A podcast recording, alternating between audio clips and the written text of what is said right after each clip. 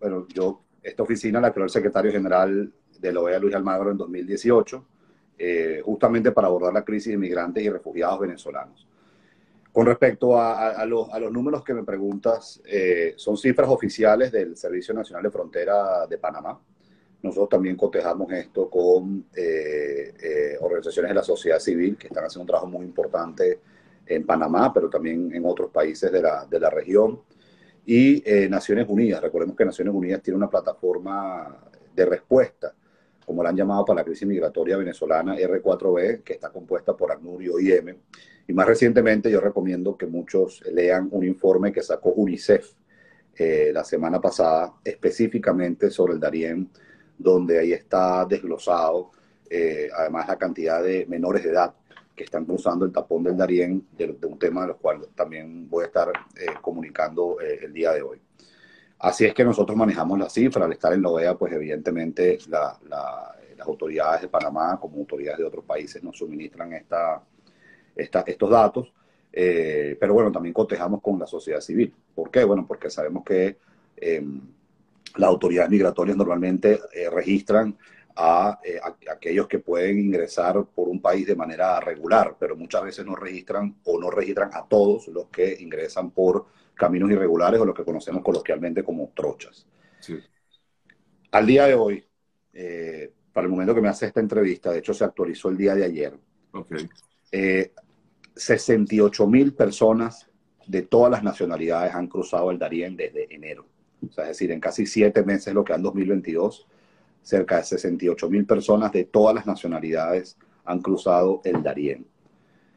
Eh, está por actualizarse cuántos, cuántos de esos son venezolanos hasta la fecha, pero hasta junio, hasta junio, es el primer semestre de este año, poco más de 28 mil eh, venezolanos cruzaron el Darién, lo que desafortunadamente Sergio nos convierte en la primera nacionalidad eh, que está cruzando esta peligrosísima selva. Yo quiero eh, decirles que la selva del Darién está considerada por muchos expertos como la selva más peligrosa del continente, una de las más peligrosas del mundo, porque tiene unas condiciones muy peculiares. Tiene, tiene eh, tiene mar, tiene río, tiene temperaturas extremas muy calurosas, muy frías, tiene animales salvajes, pero además de eso hay presencia de bandas organizadas, de grupos irregulares armados.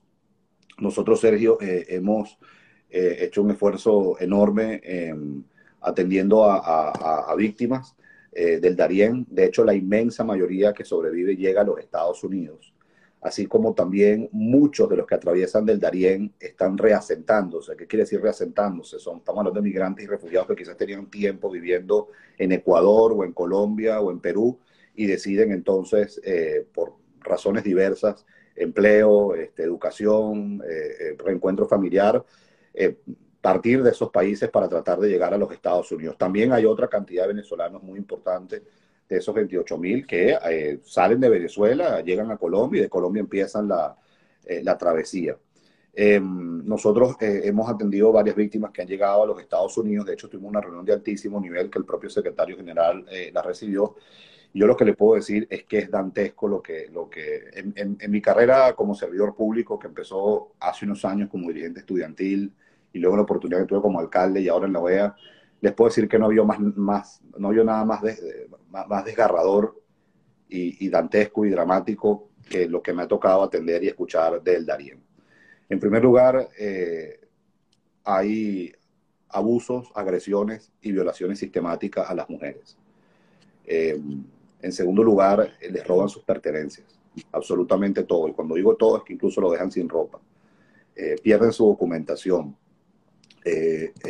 Son eh, atacados. Eh, es decir, eh, lo, no hay seguridad de ningún tipo. no hay seguridad de ningún tipo. No, nos tocó, por ejemplo, atender a, a, una víctima venezolana, una mujer que vivía en el municipio Baruta, que enviudó, que tenía ya sus hijos afuera, se fue del país y fue violada entre siete hombres. tenemos un caso también muy duro de, de una pareja de Caracas, de Cotiza, donde eh, nos cuentan que iban en un grupo en el Darién, los arrodillaron a todos, eh, eh, hombres encapuchados, y cuando están todos arrodillados empiezan a levantar a las mujeres y se las llevan entonces unos matorrales para violarla. Eh, esta, esta persona me contaba que le tuvo que decir a su pareja que dejara que la violaran, porque si impedía que la violaran, le iban a matar a ella, a él y a su bebé. De hecho, esta misma persona me contó que un migrante haitiano trató de impedir que a su hija menor de edad la violaran y le vaciaron una pistola. Dios. yo no quiero sonar amarillista o sensacionalista, pero sí quiero ser bien claro de lo que está pasando en la selva del Darién. Y por eso, ante esta situación, Sergio, yo elevé esto a la máxima instancia, que fue una reunión con el secretario general. Esta información, estos testimonios fueron transmitidos a las autoridades panameñas. Entendemos que el mes que viene, y esperemos que sea lo más rápido posible, va a haber una reunión entre las autoridades panameñas y la autoridad colombiana para atender esta situación.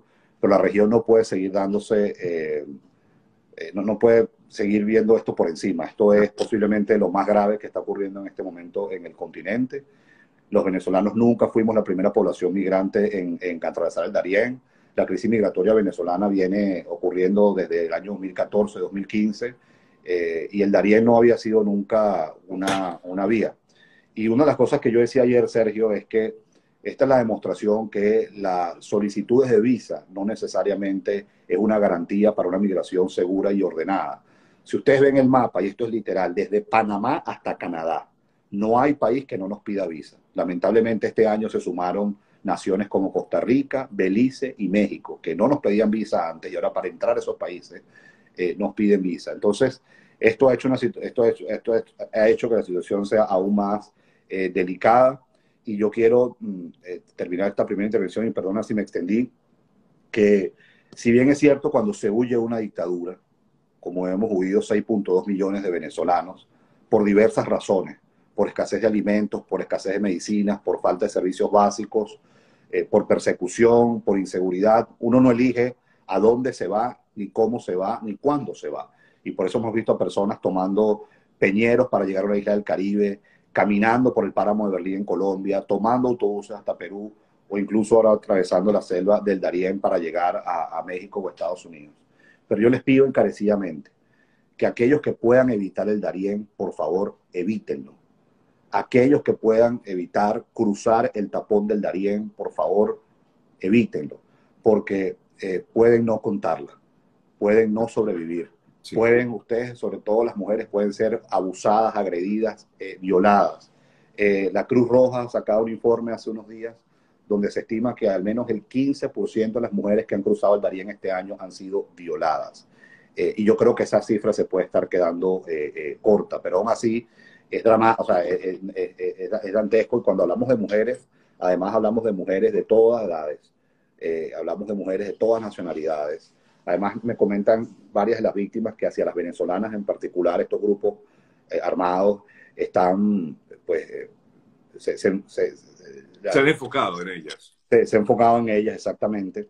Entonces, yo, yo, yo pido que aquellos que puedan evitar el Darién, evítenlo, evítenlo porque pueden morir, porque pueden, porque pueden ser víctimas de robo, porque pueden ser víctimas de violación. Y bueno, Sergio, de lo OEA estamos haciendo lo que, lo, que más, se puede para, para que se combatan estos eh, grupos armados y estas redes criminales, porque son redes criminales de tráfico y de trata, porque es otro tema que se genera aquí, el tráfico de personas y la trata de personas.